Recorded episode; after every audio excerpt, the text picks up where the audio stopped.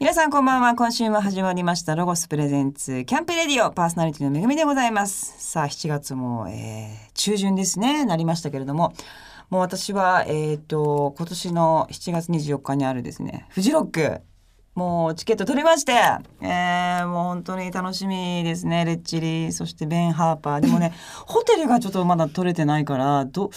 どうしようかなって思いながらこのまま行くんだろうなみたいな そんな感じでございますけれどもまあ本当フェスいっぱいあの増えましたし地方とかも楽しいのいっぱいありますのでぜひ皆様も、えー一緒に夏をですね楽しんで、えー楽しみたいなと思っております。さあというわけで7月のマンスリーゲスト先週に引き続きましてオーサムシティクラブからボーカルとシンセサイザー担当のポリンさんとベースそしてシンセサイザーラップ担当そして主催者の松坂匠さんですよろしくお願いいたしますよろしくお願いしお願いまいす。たします。まあ、前回もいろんなお話はい伺ってきましたけれども、何かあれですか急ですけどもあの最近、まあ、始めたことや仕事以外でこんなんやってるなみたいなことってお二人ありますか私は禁酒、そうなの？どれぐらいしてい今今のとこははまだ4日とか結構ラジオで言うぐらいだから今1ヶ月ぐらいしてるのかと思い きや全然知らなかった。普通にこの間飲んだ気がした けどな。 4日だからね4そう日そうそ前うは飲んでたってことなんですけども、松坂さんは僕なんかあったかな最でも近。仕事ばっかりしてそうなそうですね。でも、あのポリンが最近えっとソロライブを始めたんで、えあそうなんですよへえあそうなんですそかれでちょこちょこ見にメンバーで行ったりとかはしてるんですけへどーね。それ寂しい気持ちになったりするんです か。あなんかでもあやってるなっていう。あー頑張ってるなみたいな。な。感覚ですねあこんな感じなんだ。あー量産感みたいなそうですね。ちょっとああーまた別のだって全然違う顔っていうかそうですね表現なわけでですもんね。僕らの曲を歌ってるんで一人の時もあーへーなんかあこんな風に聞こえるんだなとかこう思ったりへえもう親ですね親と子かちょっと親みたいな感じのテンションだとしてメンバ ーはそうですかへえちょっと今週もいろんなお話を伺っていきたいなと思います。さあそれでは早速ですね一曲曲をかけたいなと思っておりますが何をかけましょうかじゃあサードアルバムのリード曲をかはいけようと思います曲紹介お願いいたします。はい、オーサムシークラブで Don't Think Feel ロゴスプレゼンツキャンプレディオお送りしたのはオーサムシティクラブで Don't Think Feel でした。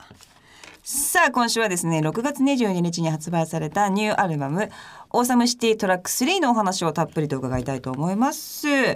えっとこの番組のですね、まあえっと来てくださるにあたってのこういろんな資料みたいなのをはいいただいた時に、デビューイヤーの2015年を経てオーサムシティクラブに起こったさまざまなことがぐちゃぐちゃに混ざり合ってできたアルバムですというコメントを松坂さんがはいしてらっしゃったということなんですけども、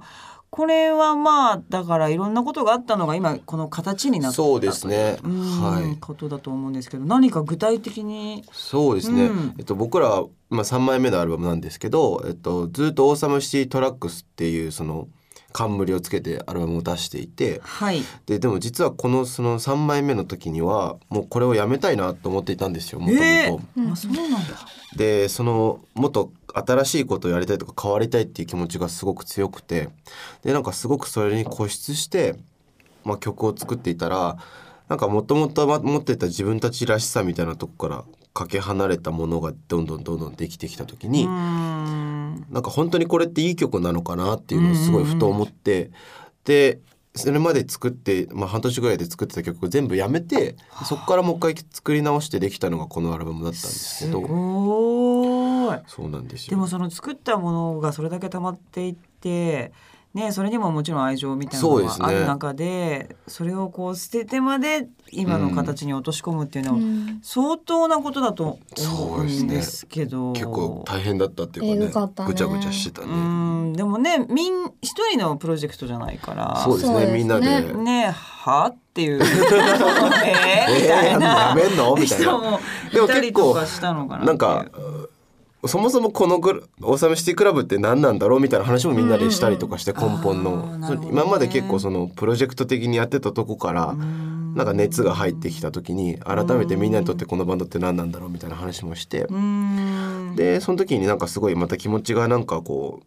固執いろんなものに固執してたんですけど、うんフラットになって解放された時に、ななんかもう一回別に自分たちらしくいいものができたらシンプルにいいじゃんってところでうんおさむしてじゃあそのトラックスって冠でそのままやってもいいんじゃないっていうところに落ち着いたって感じなんですよね。ね。まあ音楽的なことも、まあ、人間的なことも変化ねそうですねしていく中でやっぱ最初にそのコンセプトみたいなのがしっかりあったりとかすると、そっちにまあ寄せていくそうっでてすねいう頭があったりとかするけどね、なんかそれをまあ変化っていうはかい進化としてね,、そうですねシンプルになられたっていうのはすごくあの大きなことなのかなという気はしますけれどもそしてまあ今回のアルバムはそんなことを経て、えーっとボーカルのあたぎさんはいが書かれて、まあ、リリックは、まあ、皆さんの中でそうで松すね坂さん、ポリンさんも書かれてますが、どういう、まあ、曲によっていろいろ違うのかなと思うんですけど、はい先に曲があって、はいそれでまあ詩を書くとか基本的には曲が先にあって僕らなんかコンペ式というか誰が書いてもいいみたいな感じなんですよ基本的には歌詞は。で、えっと、何人か持ってきてその中でいいのをベースにしてもうちょっとそれをブラッシュアップしようかみたいな感じなんですけど。うんすごいですねでも結構そうそ,、ですねのハードルが一個あるっていうかねそみうんなが OK しないとそう世ですねの中には出ていかないっていうのは緊張するという結構だからえっと、前回は僕結構たくさん歌詞書いたんですけど今回はポリンがもともと書いてる歌詞を僕書いてたけどそれがダメになってポリンが書いたりとか今今回僕が書いた歌詞も実はポリンも何回か書いてたりとかすごいあありましたねうんごっちゃごちゃでしたね。すごいですね、なんかそれに対してでもまあかんなんていうんだろう悔しさみたいなのとかっていうのあでも思っちゃいそうですけあどりますけどなんか結局シンプルに良ければ何でもいいんじゃない、みたいなのがなんか決まりであってなるほどね、そこがみんなあの一もう気持ちが一つになってるからそうですね別にそのプロセスはどうでもいいっていうことだと思うんですけども、で松坂さんが書かれたねリリックで「はい愛だけが疲れを消すのさ」そうですとねか、重ねた唇の中に君の愛を感じたい」とか、なんかすごいそうですねラブな感じ。ラブな感じですよね。こう れん実は僕初めて作詞家の方と今回共作をして、うーんえっともともとスーパーカーっていうバンドやられてる石渡淳二さん。すごい好き。あ本当でうすんか。で淳二さんと一緒に書かせてもらったんですけど、うーんもともと結構僕こういう男前な発言とかラブな感じ、ちょっと照れがあって。うんうんうんうんなんかこうしもう少しぼやかしてたんですけど、はいはい。なんか今回はなんかアーバンで大人のラブソングを作ろうみたいなのがあったいいのでですね。うんうんえっと、淳二さんになんかいやもっともうちょっとちゃんとはっきり男前に言った方がいいねとかっていうのを指摘してもらって、ななんかこういう風に仕上がったって感じなんですよね。でもなんかすごいあのトラックがまあこういう感じだから、はすごいなんかおしゃれな感じしますあ本当ですかあんりがとうございますん私そう思います。そして真逆のですね会いたいなんて言わない平気はないふりは得意だから、はい切ない切ない歌詞が今回切ないですね、多い,、多いですねどうしたんですか。ちょっと切なかったでしょう ね切んかない感じがでもなんかそのごちゃごちゃそのその制作時期にしてたのでみんなもそのなんかこのアルバムやり直したりとかなんかこう軽やかなものよりも結構そういうなんかエモーショナルな部分が多分詩に出てたのかもしれないですね。ねえ、でもなんかそういうのもいいいいですよねそういうことが残っていくっていうのあがあそうですねねうん、後で振り返ったらああこういう時期だったんだなとかあるかもしれねないいなっていう感じですけどポリンさんはどうやって詩をいつもこういうテーマで書こうみたいな感じそうですね。だいたいそのあたぎが書いてきたデモに対してイメージを持って、で、ワンワードパッてひらめくんですけど、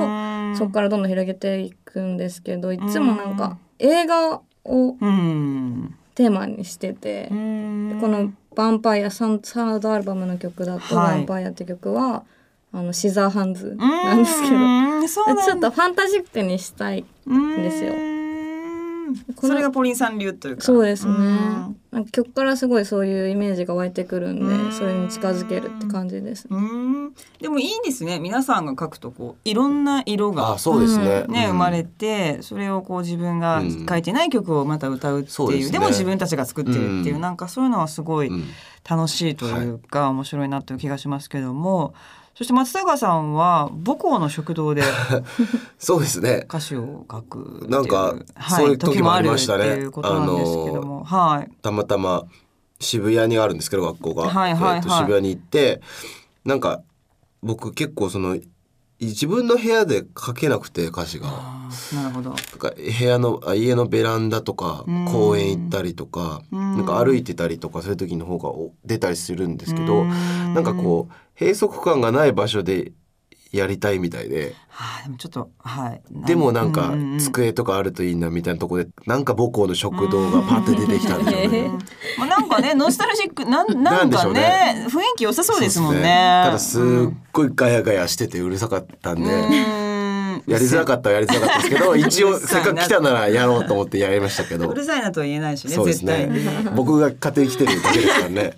そうですよそうねですねぜひ皆さんアルバムチェックしていただきたいはないという感じがします,、さあそれではですねここで一曲挟んで、えーまた違うお話を伺っていきたいなと思うんですけどもじゃあ曲紹介をまた、はすいいませんお願いしますはい、それでは聞いてください。オーサムシティクラブでヴァンパイア。ロゴスプレゼンツお送りしたのはオーサムシティクラブでバンパイアでしたさあこの番組はですねアウトドアグッズのロゴスが、えースポンサーになってくれてる番組なんですけれどもまあえっ、と松坂さんはすごいアウトドアとか そうでですね家族が結構好きでよく行ってましたね、そうな感じする、はポリンさんは好きじゃなさそうな感じそうですね。あんまり、幼少期とかもあんまりなかったですね。あー今でもなん振り返かる最近ちょっとこう近身近になってきた感あるじゃないですかあそうちでょっすとねねうんなんかこうバーベキュー風テラスの上みたいなうんうんうんうん公園でピクニック花見とかそういうのはいい夜だった ら、あー 日がね日がもうダメなヴァンパイヴアァンパイアだったら、はい、 夜だけ。そうなんです、夜お外で飲んだりとかもするんですかは、たまにしますね。へー目黒川沿いとか で。お目黒川沿い でピンポイントですねまた随分ベン花チ見があるんで。あ、あーありますね。あそこで私たまにね座って飲んでる人何やってんのかなって。朝、は朝いだったんだ。楽しいですかあそこ。楽し いですあ、そうです。そうなんだ。まああれもね立派なアウトドアっていうようなアウトドアですねね感じですけども、お酒飲んで皆さんどんな感じになるんですか。あ、でも、ちょっと言い合いになりますね。あ、口結構普段、普段、平平熱な。そうですねあー抑えてる分、抑えてる分あすのさみたいな。そうですねすごい汚い言葉使われたり しますね嘘。そうですね本当に覚えてないや。あそうで覚え結構覚えてないタイプなんでポリンあはそうですね助かりますねでもそうしたらねでもまあもう平気なわけでしょ僕は言われて全も然大丈夫ですね優しそうですもんねだから冷静になんか、はいそうはですいね、はあい汚いな言葉が汚くなってきたなっていうのにいやいやいや、その倍で受け来るでしょ、あなた。止められますねそうなんですね、やっぱ一緒にずっといるってねそうなんですよすごいすごい不思議な夫感じです婦みたいなね、こう 流し合いっていうかね、はいはいみたいな感じだと思いますけども松坂さんは小さい時から 割とそうですね親がなんかこうテントとか張ってキャンプするの好きだったんへでー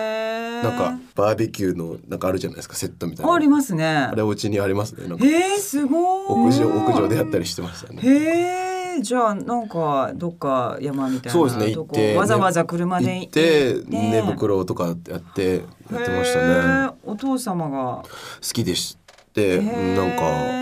か休みがあるごとにキャンプしに行ってましたへねえすごいはいなんか自転車をあおそうな作んでりすよになったというようなえおっ話とも、そう自転車をなんかこうが好きだったみたいで親が、はいはいはいえっと、一人一台を自転車を持ってってキャンプに行ってすごいでそのキャンプ場でたまたまマウンテンバイクをどういう風に乗ったらかっこいいかみたいなワークショップがあってなんかそれに参加するっていうので大人に混じってたんですけどへー結構本物本格的な人たちが多くへてえなんかウィリーってわかりますウうんうんうんィリーをしながらこう前輪がこそううですね浮いてるような浮感いてじる状態で石を飛び越えるっていう試験があってとんでもない試験とんでもない試験危ない試験もう子供だしそんなに自転車も好きじゃないしっていうとこで 無理やりやモらチさベーれションないのに挑むような試験じゃないですね泣きながら何回か挑戦したのをはあ覚えてますねお父さんじゃあ結構ガッツがガツがそうですいけねみたいなやれるぞみたいな感じでしたね。結構ワイルドなそうですねご家庭だという感じなんですけども、さあそれでもまだここで一曲曲紹介をしていただきたいなと思いますでは、エンドロールという曲をはい聴いてもらいます。はい、ロゴスプレゼンツキャンプレディオお送りしたのはオーサムシティクラブでエンドロールでした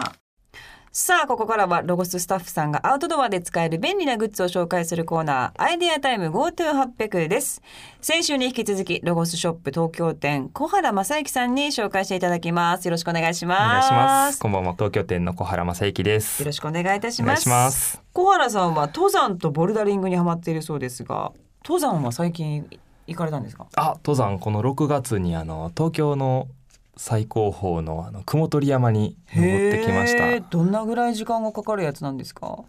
一応一泊でえ行っえて山に泊まるんですか山に泊まりました。あのうわー途中に三条の湯っていう温泉があるキャンプ場がへー天場があってね、へーそこで泊まりました。へえじゃあ結構朝出てあ、そうですそうです。こっちもう車持ってないんで電車で行ってへで登って。で行ってで4時間ぐらい歩いてもうちょっと歩きましたね。 56時間歩いてその温泉あに泊そうまでっすそうです。てまたさらに登るんですよね。 ああもう登って降りたところに温泉があってで最最終日はもうちょちょっと降りて帰ってきましたあーまあでもね過酷だけど私も登山のちょっと楽しさ最近やっと分かってくるようにいいですね高尾山ちょっと あー高尾登っ山てまあね3時2時間ぐらいなもんですけどうんまあすっきりしますねねえ辛いけどすっきりしますね達成感がやっぱりねなんかねずーっと森の中歩いてるからやっぱ気持ちが気持ちはいいですよねうん辛いけど。ねえうん本当になるほどねボルダリングもやられてるあそうですといことボルダリングもねさあそんなですね、えー小原さんに今回ご紹介していただくアイテムなんですけれども今日は何を紹介してくださいますか、はいえー、と今日はですねビーチサンシェードソファはーいとストライプフローティングベストを持ってきました、ほうまずじゃあ一個一個聞いていきたいんですが、はいこちらのじゃあソファーこれまたすごい屋根もついててそうなんですえー、ちょっと座ってみてもいいですかあぜひ座ってみてください座り心地をちょっとこれスカートなんですけどおおーあいいわそう座るとすごい安定するんですよあいいわ日陰になるしあそうですそうですへねえこなんかふかふか空気が入ってるから背もたれのところも空気があるし下のところもふかふかでいいですね、はい、もうでねあの海とかプールとかどこでも使っていただけますへし、え、で日陰ねなくそうともあのこれ後ろにも倒せたりとかで普普通の椅子だったりとかまたバックルね取ってもらうと次はあの寝転がった体勢でああのー座ってもらえたりことこここか取ればそうかめっちゃいいですねまあこれでうわーこれソファーも折り返したら折り返したらソファーになるんですよ。でこれで便利だわマットって感じでこれへー考えましたねでも全部全部取ってもらったら次ねあのペターンとフラットのマットにもなるんあでりがとうございますじゃあ今はこちらのサイドのベルトのところはカチャッと止まってますから、はいえっ、とまあ本当にソファーってあ感じです今ね。そうですあそのうシェードソファーってういうはい、でなすってね。てでそこの横のところをカチャッと外しますと、はいマットになるわけですねそうですもうフラットになるわけですねフ。ラットになりますシェードマットちょっとだけねあの顔とかのあたりはあうんの影ができるっていうような感感じですね、これがいいですよねやっぱね顔だけは、体もいいけど顔はってねぱりね女の人のやっぱりありますからそしてこのもうソファー本当普通のソファーみたい夜になってくるとやっぱ上ってねいらなくなってきちゃうので逆に折り曲げてあソファーになるという。はいうーん素晴らしいこれは。あとね全部取ってもらったらあのフラットのマットみたいにもなりますんでちょっとふわふわでねあのその上で焼きたい方は 寝転がってもらったりとかもできますいいすね、このエアークッションになってるのがいいですよね。うんね、うんすごい気持ちいい砂の上にこういう感じで入れるっていうのはね、なんかとってもいいような気もしますけれども、何分ぐらいでこれはあの膨らませるんですか。これあの付属でミニポンプついてますのでそちらでだいたい6分ぐらいほうあの頑張ってもらえればなるほ ど、わかり膨らまましすことたで。きますはい、じゃあまあちょっとこう男の人に膨らましてもらって、あもうぜひぜひ自分もうは優雅に寝る優雅とにい寝うよるうとなね、そういうような関係性がいいなと思いますけども、 はいそして続きましては、えーっとこちらはベスト。あそうですストライプフローティングベストという商品で、どういう用途でこれが使う感じでしょうか。ああれですねやっぱ海とか川とかうん安全に過ごしていただくためのあの、うんうんライフベストですね。でで、こっちねあの光反射する光の反射テープまたね、はいあの胸元ホイッスルであの脱げないようにねあのこの股の下から出すベルトっていうのが2本しっかりついてるんでうんまも安全にお子安供とか全にいいかもあちょっとこれ子供用であす、そうです。なんかちっちゃい な。ちっちゃいな、プロデューサーがね、自ら来てくれてるんです。あれなんかちょっとパツパツだなと思いな がら、子供用だったんですね、これはね。今持ってきてるのは子供用私がで太ってるんだよね。もちろん今加圧でね、やられましたからね、そうそうもう。 S サイズ抜群のスタイルでお送りしてます。はいあ、キッズ用だったんですね。そうなんあでキッズ用です危ないだ、ふーって吹けるという。あ、あこれは安それも吹けます心。し子供って結構もう夢中になって気がついたらみたいな時あっうーて、んいきなり恐怖心が襲ってくるんで、それが一番怖いじゃないですか。パニックになっそうて、ですね気がついた時でっていうのが、でちゃんと浮かぶし、笛がふーって吹け出るっまていうのすは。し、うんあとはねお子様遠く行かないようにあの背中首元にねあの待ってって掴むところがあるんでもうそこでうんパッて捕まえてもらったりと素か敵ですねぜひこちらちょっとお子様にねこれからの季節道の事故とか意外と多いですからね,、ねえ一つこれがあるとそれが防げるのではないかなという感じがいたします、さあ今日も素敵な商品いろんな2アイテムですねソファーとベスト紹介していただきましたはいぜひ、えーお店で手に取ってくださいありがとうございました、はい。まあこれからの夏シーズンお外に出かけることめちゃくちゃ海も含め山も含め、フェスも含めて多いと思いますのでアウトドアで使えそうなアイテムをチェックしていただきたいと思います今日紹介した商品は番組ホームページでもご覧いただけます詳しくは http コロンスラッシュスラッシュキャンプレディオ .jp こちらをチェックしてください小原さんどうもありがとうございましたありがとうございましたロゴスプレゼンツキャンプレディオお送りしたのはオーサムシティクラブでムーンナイトでした7月のマンスリーゲストは6月22日にニューアルバム「オーサムシティトラック3」をリリースしたばかりのオーサムシティクラブからポリンさんそして松坂匠さんをお迎えしてお送りしていますいろんなお話伺ってまいりましたけれども、はいまあ、ありがとう番ございます組もそろそろ終わりの時間になってまいりました今後のバンドうんうのんこういうことにチャレンジしていきたい、こうなったらいいなみたいなうんうんこう野望みたいなのってありますか、それこそ夏フェスを、うんオーサム主催の夏フェスができたらいいなっていう、いいですね。いいですね今のオーサムトークスっていうイベント結構いろんな企画を混ぜ込んでやっているのでその規模をどんどん大きくしてうん野外でできたらいいなっていう最高ですね。あとオーサムシティクラブって名前なんで本当にクラブを作れたらいいなと思っていいいて、。めっちゃいい。ぜひあ踊りに来てください行きますそよの時は。行きため ぐみさい。んめっちゃ踊ってくれたらねうまそうなんかいいダンねスめっちゃうまいっすよ。踊りめっちゃうまいっすよ。行きます行きます。ぜひぜひはいぜひ。まあでもなんかこう。いろんなことができる方たちというか、あのコンセプトとかそしてどうなんなんかこう伝え方のユニークさみたいなのもすごいチャレンジングな方たちなありのがとうござでいますね、いろんなことを可能性がまだまだあって楽しんでいただけたらなと、はい思います。ぜひクラブも、そしてフェスも実現できるように、はい思っております。さあというわけでお時間が来てしまいました。えー、6月22日にリリースされたアルバム「オーサムシティトラック3」こちら大好評発売中でございますそして今年フェスにもたくさん出演されるということですので、えー公式ホームページぜひチェックしてくださいというわけでお二人どうもありがとうございまありがとうございまししたたまたぜひ遊びに来てください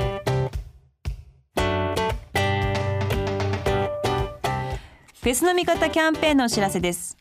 快適なフェスの過ごし方を提案する特集記事がロゴスブランドホームページにて公開されています特集企画フェスの見方と題しましてロゴス流のフェスの便利なアイテムがずらりと揃っています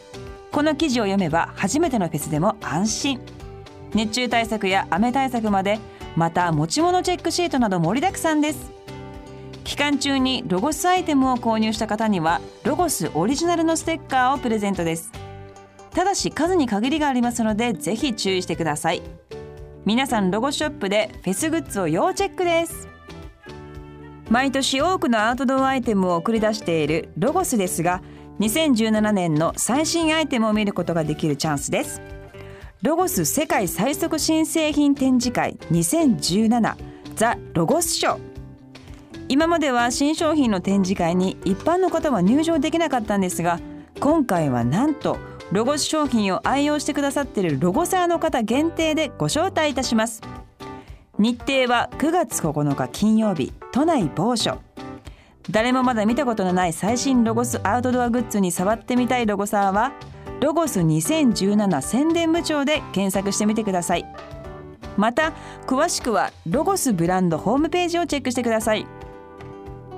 この番組の過去の放送は番組ホームページのアーカイブから聞くことができます番組ホームページ http コロンスラッシュスラッシュキャンプレディオ .jp にアクセスしてみてくださいロゴスプレゼンツキャンプレディオパーソナリティは私めぐみでした